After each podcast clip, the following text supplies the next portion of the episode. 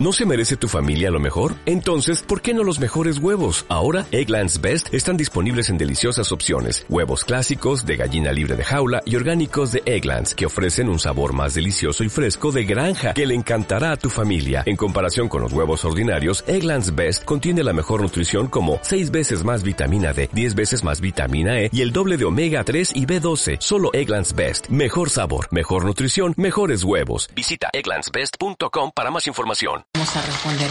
Vamos entonces a dar la bienvenida a nuestro primer invitado. Está con nosotros el gerente de programa de gestión de riesgos y adaptación al cambio climático de soluciones prácticas. Damos la bienvenida al señor Pedro Ferradas. ¿Cómo está, don Pedro? Bienvenido a Radio ¿Qué tal? Bienvenido. Muchas gracias. Un gusto estar con ustedes. El gusto es nuestro. ¿Cómo crear una vivienda saludable? Es el tema que vamos a conversar. ¿Y qué es una vivienda saludable? Bueno, en realidad una vivienda saludable es una vivienda que permita que las familias vivan en las mejores condiciones posibles, que estén protegidas frente a las inclemencias del clima, pero también que la vivienda resista a eh, eventos climáticos extremos, ¿no? Eh, por ejemplo, una vivienda saludable tendría que darnos la suficiente calidez, ¿no? En casos de eh, frío extremo eh, o en el caso de calor extremo todo lo contrario debería ser lo suficientemente fresca para poder eh, habitarla ¿no? pero nos imaginamos que todo comienza primero por la ubicación de esa vivienda saludable ¿no? así es bueno en el caso de las viviendas en general su ubicación en relación con las posibles amenazas mm. tenemos varios casos, ¿no? Eh, caso de las inundaciones, eh, eh, deslizamientos, que son eh, amenazas o peligros, que en donde lo recomendable es que se alejen de, de esas zonas, que no estén en los cauces, ¿no? Es lo fundamental. pero también frente a posibles amenazas sísmicas, tenemos el tema de las pendientes o, los taludes mismos, que no tienen que ser tan pronunciados porque las viviendas se estabilizan ahí. Eh, un elemento también adicional es la calidad del suelo mismo. Y en el caso de eh, las zonas afectadas eh, por friajes o por sequías, son dos problemas adicionales. En el caso del friaje, el tema fundamental es que sean viviendas lo suficientemente protegidas y para esto a veces es preferible que los centros poblados como tales se agrupen en los centros poblados y no estén en lo posible tan dispersas, ¿no? Bueno, el cambio climático está jugando su, su partido, se puede decir, y, hace causa efectos dentro de la población. Eh, pero son diversos los, los, los efectos. En un, en un, lado puede ser helada, frío, en, el otro lado puede ser demasiado calor, mucha radiación. De acuerdo a eso, ustedes van, me imagino, haciendo una investigación y viendo cuáles son las necesidades de cada centro poblado. Así es. Eh, el, en el caso de el frío extremo, eh, es muy importante el tratar de generar algún tipo de energía alternativa. ¿no? Eh, ya hay un esfuerzo que se viene desarrollando con el gobierno eh, para eh, dotar a las escuelas rurales de energía solar, por ejemplo, que es muy importante. se tiene también el tema de la protección a la familia en prevención de salud, etcétera, y el vínculo con el Ministerio de Salud, pero también con las instituciones. Y en el caso de eh, las viviendas, eh, digamos, en situación de mayor calidez, este, donde la exposición a los rayos solares es uno de los aspectos que tiene que ser eh, protegido. Ahí básicamente está el no tener una exposición prolongada en lo posible mínima a, a los rayos solares eh, esto es protegerse de una u otra forma, este, digamos, idealmente con uso de algunos protectores solares, pero si no lo fuera, simplemente no exponerse a los rayos solares, eh, sobre todo en los periodos de mayor eh, fuerza. ¿no? Crear una vivienda saludable, no solamente estamos hablando de la parte del techo de una casa, de un hogar donde la familia puede evitar, sino también usted habló de los eh, de la energía solar. Estamos hablando de los paneles, eh, de, enseñar a la gente a utilizar la energía solar con, paneles para que ellos puedan eh, utilizar, porque esto es reutilizable, ¿no?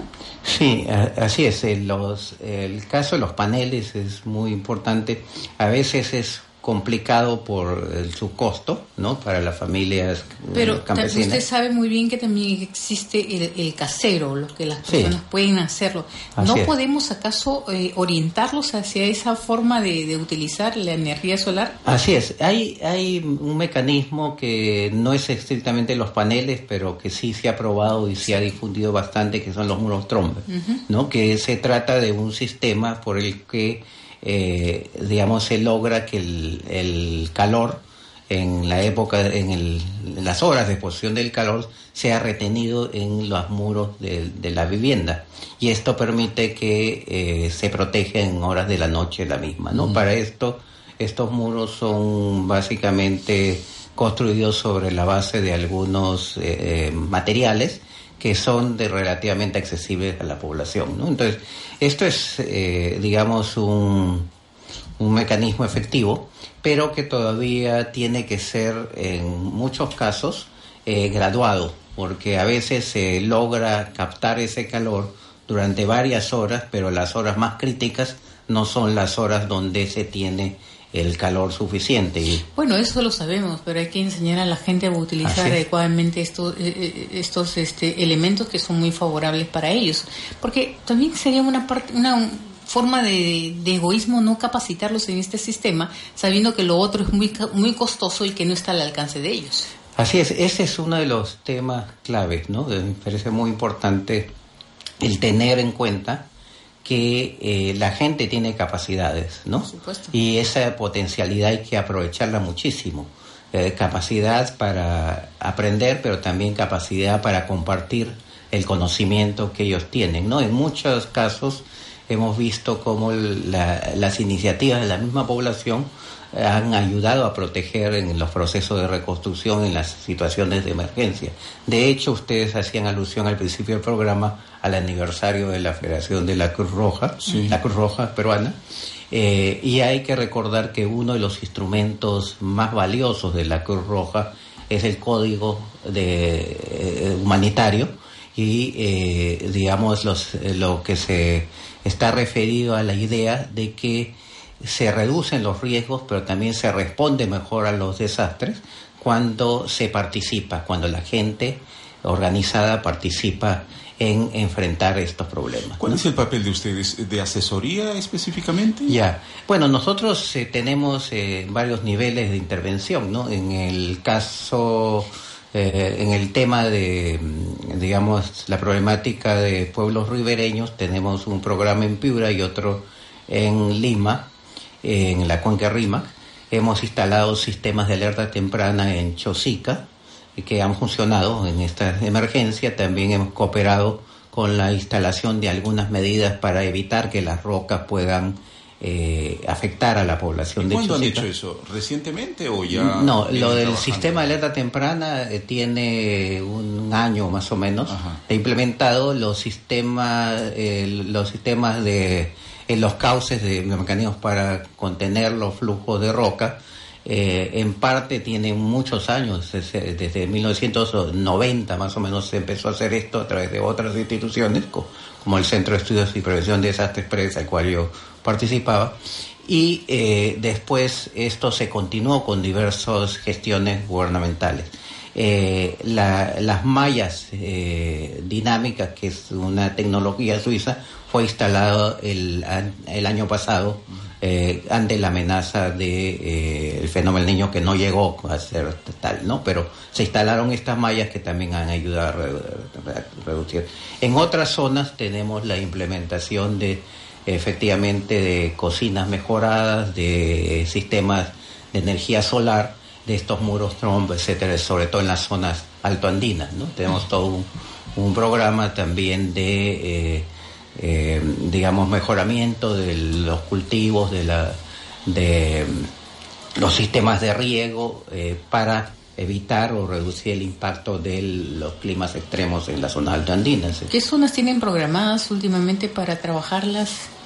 ¿Perdón? ¿Qué zonas ya la tienen programadas para Bueno, en el caso de eh, del norte, como vuelvo a repetir, es el Lima, es la cuenca Rímac, estamos trabajando con los gobiernos locales y el gobierno central en la cuenca Rímac desde eh, hasta Chosica, desde Atevitarte hasta Chosica, en los tres distritos.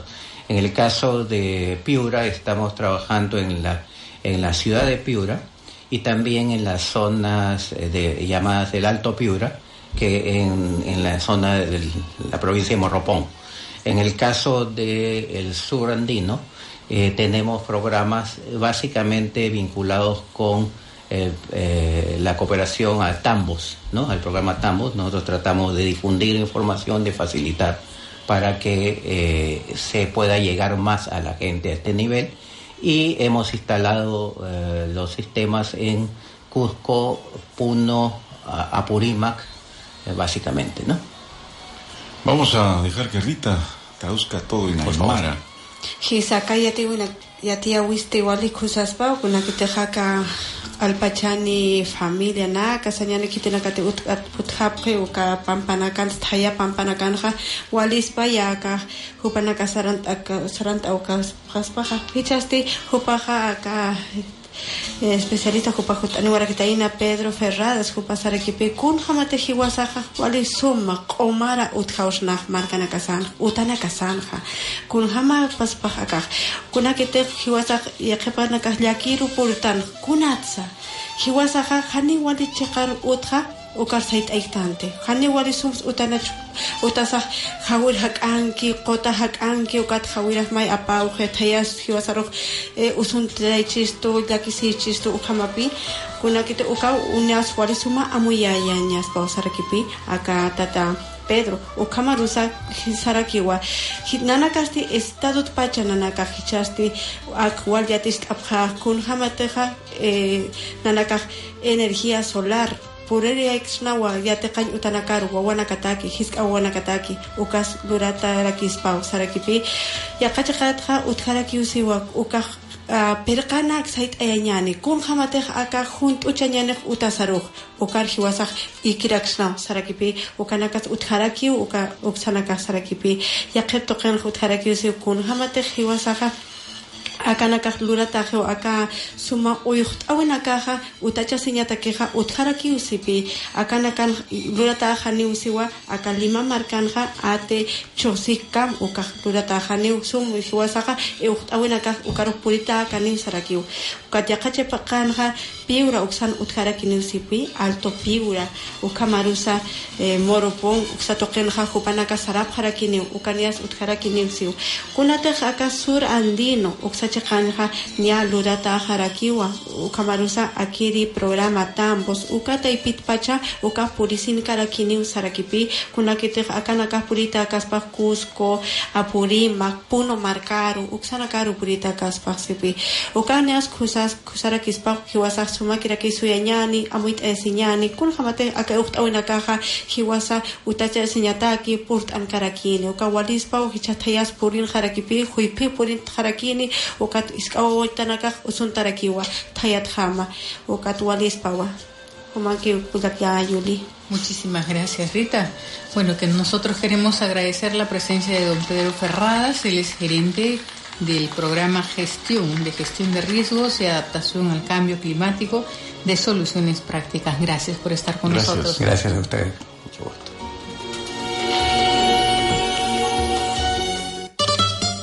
Hola, soy Marco Romero y